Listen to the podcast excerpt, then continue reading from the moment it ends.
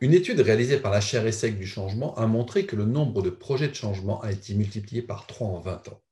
Les principaux facteurs de changement sont la technologie avec les projets digitaux, la concurrence, la mondialisation, la financiarisation, la volatilité des clients, la notion de réglementation, la RSE et les sociologies participatives.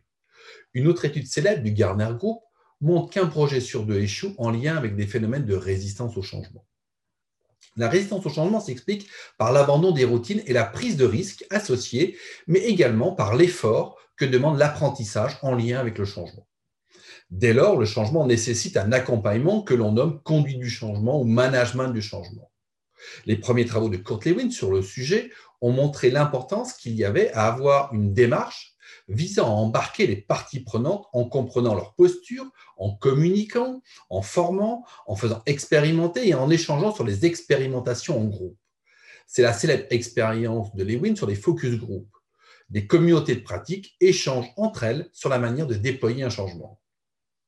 Rosabeth Moscanter a formalisé cette démarche sous la forme de levier dans une figure célèbre appelée la roue du changement. Cette roue a été à l'origine de nombreuses méthodes de conduite du changement qui prévoient un temps de diagnostic avec l'analyse des parties prenantes, des résistances et des changements. Des leviers avec un plan de communication, un plan de formation et un plan d'accompagnement. Et des actions de pilotage et d'ancrage du changement. Les travaux de John Cotter ont montré l'importance de la compétence de la conduite du changement pour tous les managers et notamment pour les managers de proximité. Cela s'est matérialisé par des programmes de formation des managers à la gestion du changement. Pour John Cotter, le manager de proximité est acteur et traducteur du changement.